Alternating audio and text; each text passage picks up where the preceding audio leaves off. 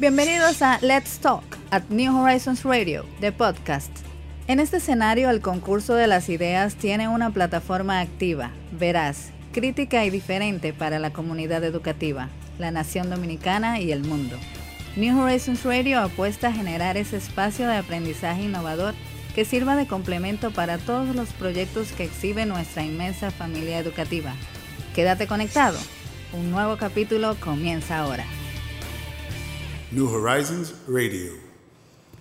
Gracias amigos por continuar con nosotros y bueno, como hemos anunciado en esta conversación central, bueno, pues tenemos al doctor pediatra Roberto Herrera en esta conversación necesaria que tenemos que continuar sobre la idea de la vuelta a clase y las distintas perspectivas, ¿no? Eh, que tenemos en las áreas que de alguna forma inciden en el plano de la salud mental y física de nuestros alumnos. Estamos hoy con este pediatra que sin duda tiene que arrojarnos un poquito más de luz sobre la viabilidad ¿no? de la presencialidad, sobre todo en la edad temprana eh, hasta primaria, en la edad escolar. Señor Garrido, buenos días. Buenos días, doctor eh, Herrera. Un gusto poder saludarle nuevamente. Usted que es padre vitalicio at Vitan de New Horizons y de tantos alumnos de New Horizons. Eh, eh, gracias por recibir nuestra llamada y por poder atendernos a nosotros en el día de hoy. Gracias a ustedes por la invitación. Me siento muy contento de poder compartir con usted y ayudarlo en todo lo que sea necesario con esta situación que estamos enfrentando actualmente.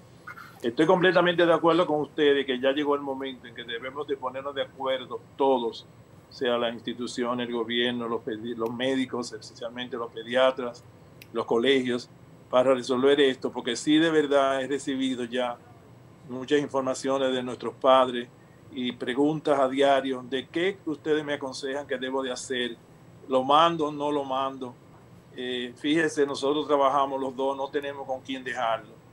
En realidad, yo creo que sí eh, debemos de buscar una solución y, siempre eh, llevándonos de los protocolos que nos exigen las autoridades principales, pero sí debemos tener una pequeña apertura a ver si esos niños ya comienzan a realizar poco a poco su vida normal. En realidad, eh, yo no veo ningún problema con el asunto de comenzar la escuela presencial. El problema principal es que los niños son los que pueden llevar, o sea, ellos son más secretores del virus, o sea, tienen más eh, eh, facilidad de contagiar a otra persona. O sea, el riesgo estaría en que esos niños le podían llevar, sobre todo a los abuelos, el virus. O sea, ahí está el, mayor problema. Pero dentro de la institución, si ponemos todas las eh, reglas exigidas, como el distanciamiento social, tratar de que el, ambiente sea lo más abierto posible dentro de las posibilidades de cada institución, eh, podríamos lograr. Eh, he recibido ya quejas de padres que sus niños han cambiado en los últimos días de actitud, o sea, eh, están muy ansiosos, no duermen, no quieren comer, muy irritables y están de verdad preocupados. Entonces yo pienso que tenemos que hacer algo ya porque la edad de 0 a 6 años es la edad más crítica del desarrollo de un niño, en donde pueden desarrollar muchísimas enfermedades que pueden dejar secuela para toda su vida. Doctor, eh, varias, eh, yo lo voy a ir haciendo como si fuese un careo, ya que estamos desde un, de un centro educativo, o digamos que, que nosotros, y sobre todo hablando desde de la perspectiva de la educación, en este caso la educación de la primera infancia, de los 0 a 10 años de edad, donde de manera definitiva ya ha quedado demostrado en este, en este escenario eh, por expertos en todas las áreas, desde infectología, neumología, hasta eh, pedagogos y educadores y psicólogos, de que sencillamente la educación en línea no es una posibilidad plena, o sea, no se puede pretender que con educación en línea los alumnos van a tener salud socioemocional y mucho menos niveles de aprendizajes eh, eh, suficientes, ni mínimos siquiera. Pero la primera pregunta, doctor, ¿usted entiende que para el año 2021, la fecha de septiembre 14 del año 2021, la República Dominicana será un territorio libre de COVID? Fíjate, tanto así como libre, yo no te puedo decir que sí, porque yo creo que nos vamos a tener que acostumbrar a convivir con el virus que actualmente nos está atacando. Te pongo de ejemplo que nosotros tenemos en ciertas fechas muchos casos de influenza. El año pasado nosotros tuvimos, se podría decir, casi igual o más casos de influenza que del mismo COVID. Eh, tenemos casos de dengue, que también es muy frecuente, y otros virus más. Entonces, habrá épocas del año en donde tendremos que cuidarnos más, porque ya por estadística vamos a tener que es más frecuente. Pero de que vamos a salir del virus así, de salir, yo lo dudo, Fanley, ¿eh? yo lo dudo. Que Correcto. Yo no he encontrado un solo médico ni infectólogo que me diga que en el año que viene, septiembre del año entrante, o sea, nuevo año escolar 2021-2022, nosotros vamos a ser un, territorio libre de COVID. O sea, el COVID es ya una enfermedad endémica como los restos de los coronavirus. El SARS en China desde el 2004, el MERS en el Medio Oriente desde el 2007 son enfermedades endémicas. Por eso nosotros siempre veíamos a los chinos andando con mascarilla y uno no entendía. Y uno decía, bueno, pero ¿por qué que esta gente andan con mascarilla? ¿Por qué le tienen, me tienen miedo a mí? ¿Cuál es el problema? No, ellos están habituados a esa enfermedad, tienen 16, 20 años viviendo con esa enfermedad y saben cómo se tienen que cuidar de ella. Entonces, ahí viene la segunda pregunta, doctor. La Sociedad Norteamericana de Pediatría, y usted es pediatra, hizo una recomendación en el mes de junio donde decía claramente que los riesgos del COVID en la educación inicial y primaria, es decir, hasta los 10, 12, 14 años de edad, es infinitamente menor a los riesgos de los traumas socioemocionales y al abandono que representa el no ir a las escuelas e inclusive el problema del hambre, de la hambruna, que van a pasar muchos niños y muchas familias por el hecho de tener que tener a los niños en la casa.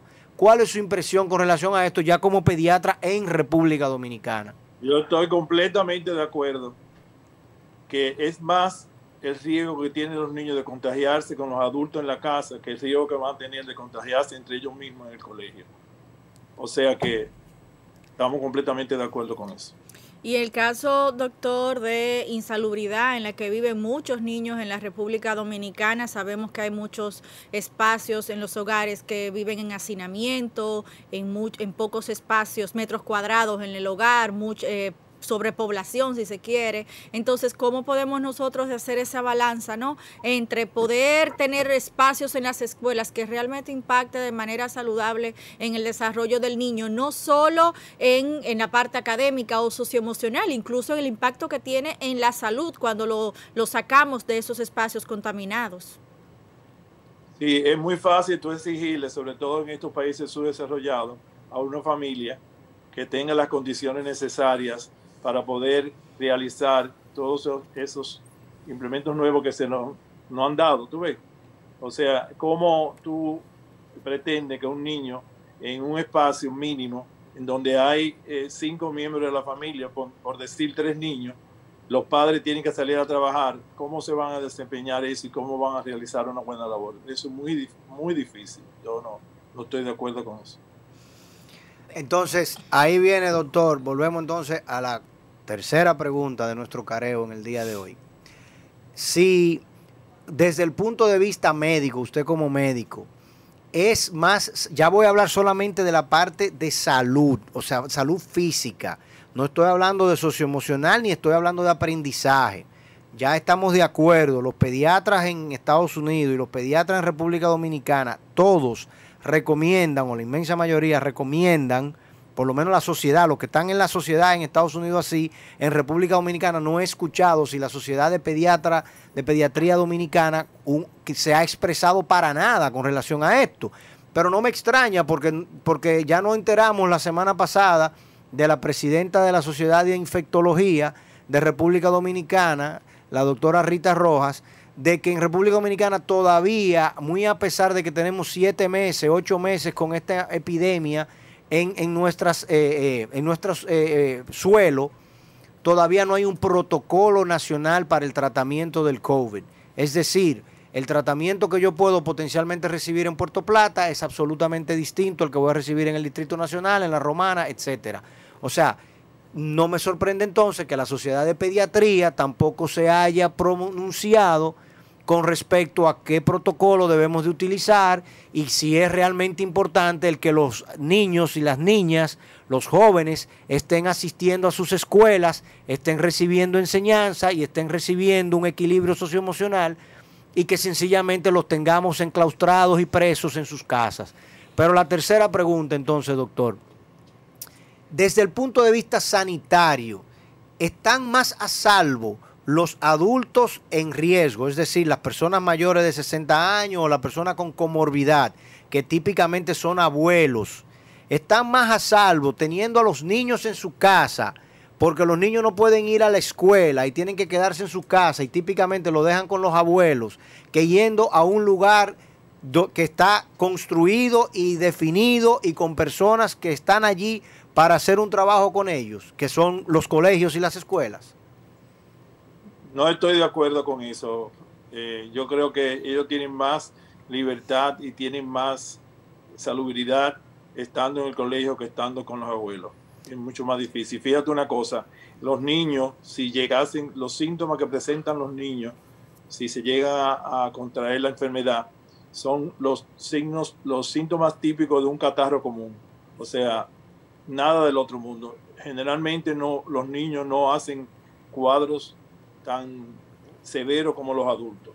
Claro está, como yo le digo a todos, igual que siempre, vamos a tener eh, los niños que a, cierta edad, generalmente de, de 0 a 4 años, son más sensibles a, contagiarse y contraer tipo de virus. Por eso no nos puede, podemos alarmar cuando un niño hace fiebre y pensar de una vez que va a ser COVID, porque si nos ponemos a mirar atrás, generalmente eh, a diario tenemos niños que se enferman con virus que son normales propios de su edad. Entonces, en caso de que un niño presentase síntomas, los síntomas serían muy leves y bien manejables y manejables como cualquier catarro común. Doctor, la, precisamente la Sociedad Dominicana de Pediatría la pasada semana levantaba bandera sobre el descuido que han tenido muchos padres con el con niños sanos, con niños sanos, ¿no? Que deberían llevar sus vacunas reglamentarias y que no los están aplicando. Entonces estamos poniendo quizás en contraposición el hecho de que nos estamos descuidando con otros tipos, otro tipo de virus o de enfermedades que pudieran ser más letales frente al COVID, cuando pudiera entonces estarse manejando de manera mucho más eh, diáfana entre ambas cosas. Su planteamiento sobre ese, en ese sentido. Eso sí es un tema muy, muy importante y el cual yo le he dado mucha importancia desde que comencé ya a regresar de nuevo a la consulta. Eh, explicarle a los papás que es muy importante que sus, hijos se vacunen, porque ¿qué va a pasar en nuestro país? Que nos vamos a descuidar y enfermedades que estaban totalmente erradicadas, como el caso del sarampión, que ya tenemos casos en Brasil, en la Argentina, en muchos países de Sudamérica y Latinoamérica que están reapareciendo casos de sarampión, casos de polio, casos de tétano, eh, toferina, enfermedades que estaban erradicadas.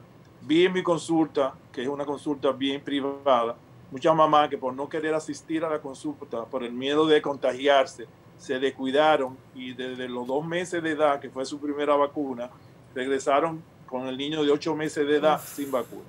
¿Qué va a pasar en eso? Que claro, en mi consulta es más difícil que yo me descuide, pero en, en el ambiente público, o sea, eh, todos los centros sanitarios del país, la mayoría están semiabiertos o algunos cerrados con escasez de vacunas. Eh, los, las personas, los padres se, se, niegan a hacer colas y asistir a los centros sanitarios a vacunar a los niños. ¿Cómo nos vamos a dar cuenta qué vacuna se le dejó de poner a ese niño? Óyeme, aquello va a ser bien, bien difícil. Porque si a todos estos virus que tenemos le añadimos todas estas enfermedades, las estadísticas de mortalidad, doctor, de esas otras enfermedades que pudieran estarse teniendo rebrote con la falta de estas vacunas. Muy alta. O sea, aquí todavía ahora mismo no te puedo decir específicamente cuál sería la tasa, porque como te dije anteriormente, eran enfermedades que ya era muy raro verla en nuestro país. Pero sí, me preocupa mucho esa situación y yo veo padres que dicen, ¿usted cree que debo de vacunar a mi hijo ahora con esta situación? Eso no eh, aumentaría el riesgo de que mi hijo se contagie, con, al contrario. Y fíjate, hago un llamado a la población de que ahora va a venir ya a finales de septiembre, nos va a llegar la vacuna de la influenza. La influenza, no estamos hablando de la gripe normal y corriente, porque todo el mundo dice, ay, yo me puse esa vacuna y me dio más gripe que nunca, me dio más catarro que nunca. No es un virus tan importante y tan agresivo como el virus de, del COVID. Y por lo cual yo recomiendo que deben de vacunarse todo el mundo, no solamente los niños, los niños a partir de los seis meses, los adultos, las personas que tienen eh, condiciones especiales, debemos de vacunarnos todos contra la influenza, porque entonces va a haber una epidemia, pandemia. O sea, una epidemia de, de influenza se te junta con el COVID y no va a ser fácil. ¿eh? Doctor, por lo que usted está describiendo, yo creo que vamos nosotros a servir de tribuna para lanzar una campaña o una presión para que el Ministerio de Salud tiene que necesariamente lanzar una campaña de vacunación en todo el territorio nacional, sobre todo de la población joven, como aquellas campañas que yo recuerdo cuando era niño contra la poliomielitis, por ejemplo. Porque, porque, porque hay que ir, o sea, usted habla de centro sanitario, pero en el interior del país no existen esas instalaciones. Y, y obviamente las personas antes transitaban, viajaban, eh, no tenían ese temor y hacían sus filas en los hospitales. Y si usted estaba en un, en, un municipio, en una demarcación eh, distanciada de, una gran ciudad donde hay un centro sanitario, pues usted se arriesgaba, iba, iba, pero ahora mismo, el primero tengo el miedo, segundo tengo toque de queda, tercero no tengo dinero. O sea, todas esas variables juntas me afectan y hacen que, tal y como usted señala, se descuiden los procesos de vacunación. Y como hemos demostrado, las, las enfermedades no tienen que ver ni con, ni con el peso de tu cartera, ni con necesariamente eh, el lugar donde tú, tú residas. O sea, si nosotros no atendemos esa situación de manera efectiva, nosotros podemos tener unos problemas de contagio muy importantes. Cuando usted habla de la vacuna de la influenza, uno de los problemas fundamentales que yo inclusive lo he visto hasta en Estados Unidos muchas veces, porque mi mamá es una que siempre quiere ponerse todos los años su vacuna de influenza y tiene siempre eso en su agenda, es el tema del abastecimiento de dichas vacunas. Y ya ni siquiera con el COVID se sabe que en el momento en que aparezca una vacuna, la de AstraZeneca creo que es la que nosotros tenemos más cerca y con la que hemos contratado, lo que se han contratado son 2 millones de dosis, o sea, se ha contratado dosis para menos del 20% de la población. ¿Existe en República Dominicana suficiente abastecimiento de vacunas como el de la influenza para nosotros poder hacer una campaña generalizada y tratar de que por lo menos la población joven y la población muy adulta que tiene comorbilidades o que está en mayor riesgo se la, se la pongan? Lamentablemente no. Eh, actualmente me informaron la casa distribuidora que este año nos van a suplir de la mitad de las dosis que nos dieron el año pasado. Y el año pasado yo de verdad tuvimos mucho, mucha escasez de la vacuna. Entonces, eh, en vez de estar pensando en, en vacunar contra eh, el COVID, vamos ocupando de eso, de que nos abastezcan, abastezcan de más dosis de vacuna, porque la verdad que deberíamos, como tú dices, ir casa por casa a vacunar a las personas. Yo me acuerdo del año pasado, eh, a mi consulta yo veía diariamente 10 pacientes con, con influenza y el niño llega malo, el niño no, se queda sentado, el niño se, se postra, se ve mal, hay que internarlo. Eh, y me hacían referencia en los colegios, sobre todo en los preescolares, dice, mire doctor, de 15 niños del aula hay 12 niños que tienen influenza. Entonces, yo creo que sí, que debemos hacer algo para a ver si imagínese lo que usted está diciendo. El año pasado, con el doble de las vacunas disponibles que vamos a tener este año, el, virus de la influenza eh, estuvo rampante en República Dominicana.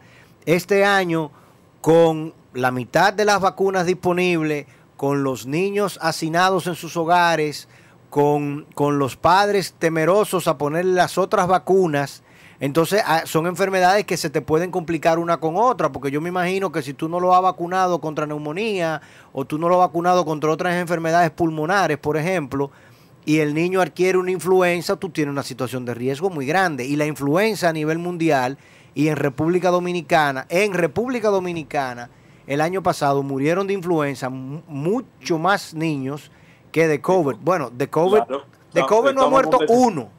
De COVID no ha fallecido uno, de uno a cinco años, no ha fallecido uno. Pero todavía tenemos un gran temor a esa, a esa enfermedad tiene que haber muerto mucho, mucho, porque yo me decía, oye, en mi consulta, que es una consulta pequeña de un nivel social, imagínate en esa, en esa población, que es la mayoría que tenemos en el país, que ni saben, ni se ni diagnostican, ni llevan al niño al médico. Ah, le dio un catarro malo, una fiebre alta y se murió. Óyeme. Eso no hay un proceso de estadística, claro. Bueno. Doctor, usted nos ha dado muchas buenas noticias en el día de hoy y salimos altamente revitalizados. ahora, tenemos, ahora tenemos dos campañas que tenemos que hacer. Una para que el Ministerio de Educación eh, termine de entender la importancia de la educación en temprana edad y de, que la educación, la solución a la educación no es la, la propuesta en línea, de que sencillamente eso no va a ser alcanzable ni en el sistema público ni en el privado y no es lo deseable, pero ahora también tenemos que hacer una segunda campaña con el Ministerio de Salud para garantizar que se haga a nivel nacional rápidamente en los próximos tres meses que nos quedan antes de que venga el, invierno pleno, las lluvias y todo lo demás, una campaña de vacunación porque todos esos niños eh, han estado alejados de los consultorios médicos. Y es así, o sea, uno ve la sala de emergencia, yo decía, mira, el COVID ha sido la, la gran respuesta para demostrar que la mayoría de las madres que van a la sala de emergencia con sus hijos realmente van allí por, por un tema eh, eh, de preocupación, pero probablemente podían haber manejado la enfermedad en su casa, no así la vacunación. Eh, muchísimas gracias por usted habernos, yo sé que usted tiene una agenda hoy muy comprometida y le agradecemos infinitamente el tiempo que nos ha dedicado y recuerde siempre que New Horizons para usted y para sus hijos es su casa. Gracias, Pablo. Y siempre a su disposición. Cada vez que ustedes quieran, nos juntamos de nuevo. Un abrazo para todos. Muchas gracias, doctor. Bueno, señores, mañana tendremos una nueva cita acá en New Horizons Radio, así que ustedes no pueden perderse. Recuerden pasar por nuestro canal de YouTube, suscribirse y darle a la campanita para que disfruten de todo el contenido que dele a la campanita que mire, tan pesado los programas en estos días. Si usted no se ha enterado, usted se está perdiendo de un filete. Así que ya saben y compártanlo con toda su comunidad, que sin duda, eh, como dice el señor Garrido, pues tenemos mucho contenido de interés para todos ustedes. Hasta mañana. New Horizons Radio. Psicología. Educación.